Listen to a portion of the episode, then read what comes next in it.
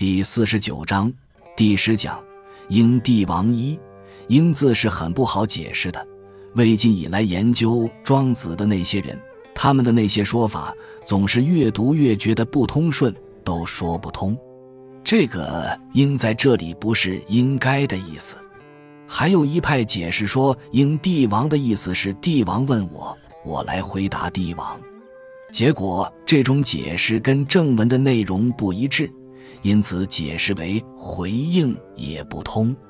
这个“应”字应该怎样解释呢？后来我发现一个最简单的办法来解释这个题目。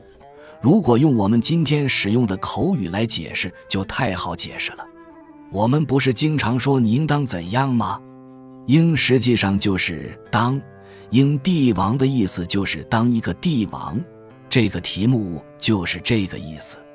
用这个简单的办法，直接可以解释这个题目。而且这一篇的内容就是讲如何当一个帝王。第一段，奸吾见狂皆愚。一个人叫奸吾，一个人叫狂皆愚。这两个人一般大家都认为是文学性的人物。这个狂皆愚又称楚狂皆愚，据说他是春秋时期楚国的一个狂人。这个狂跟我们今天说的精神病不同。这个狂人，他的精神很正常，他的心智也很正常，但是他的言行与世俗发生剧烈冲突，不被认同，大家认为他很狂。这个楚狂就是这样的一个人。李太白就很追慕这个人。李太白的诗是：“我本楚狂人，凤歌笑孔丘。”这里的楚狂人就是婕妤。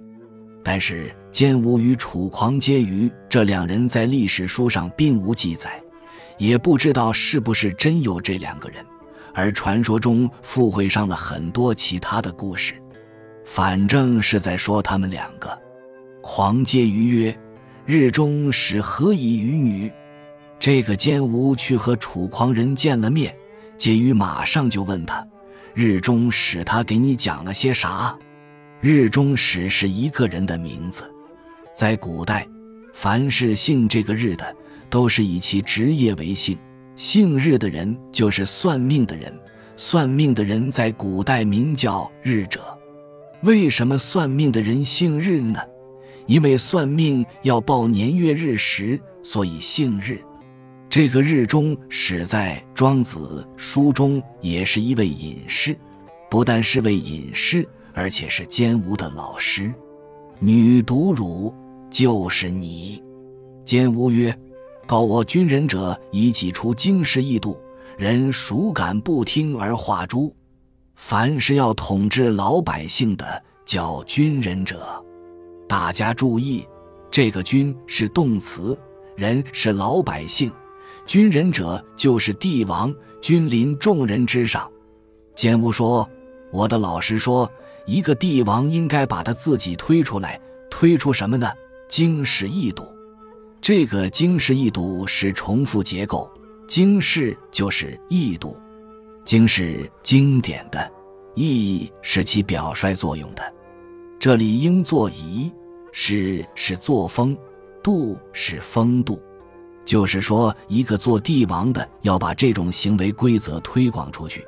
让老百姓看见他的一切行为都非常模范。如果他这样做了，还有哪个人敢不听话呢？话就是接受教化。猪在这里就是知乎拼起来的，读快了就是猪。原句就是人孰敢不听而化之乎？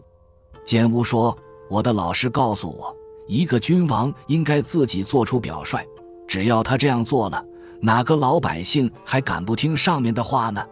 大家都规规矩矩了。狂婕妤马上就反驳他。狂婕妤曰：“是欺德也。”这个话非常重，说这种德行是一种欺骗。为什么一个帝王做出了经典的表率行为，去感化德行，大家就必须老老实实的听话呢？这个就是欺骗。就是说，这种德行实际上是一种欺骗行为，或者解释说，这样做是欺骗了正常的道德。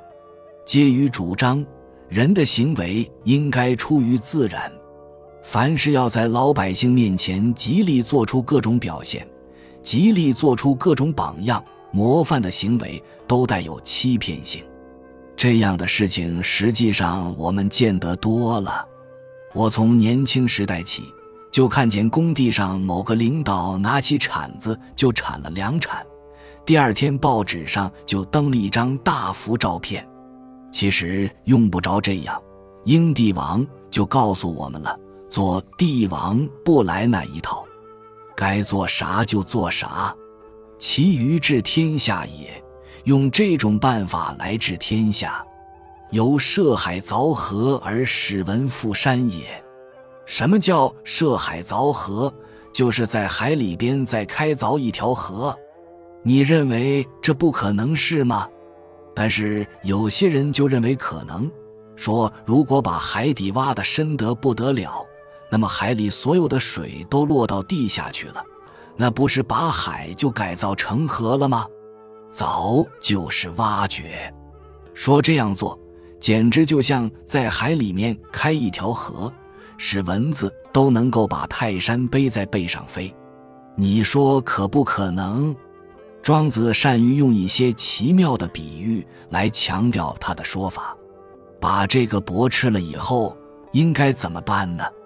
介于接着说：“夫圣人之治也，治外乎？”楚狂接于就反问兼吾。圣人治天下事，只治表面吗？他这个是问话，不提出回答。实际上，回答就在后头，就是圣人治天下，就不应该只治表面，应该治内、治实质的。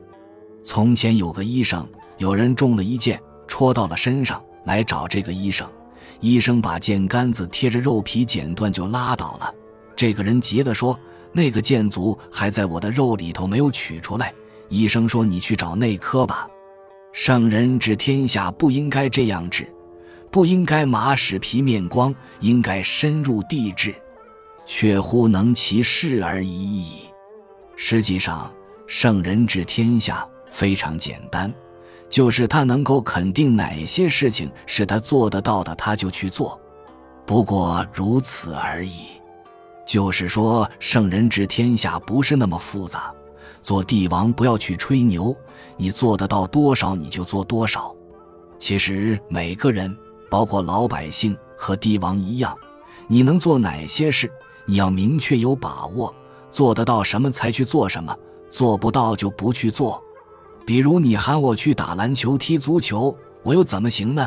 人家一脚就把我踢飞了。本集就到这儿了，感谢您的收听，喜欢请订阅关注主播，主页有更多精彩内容。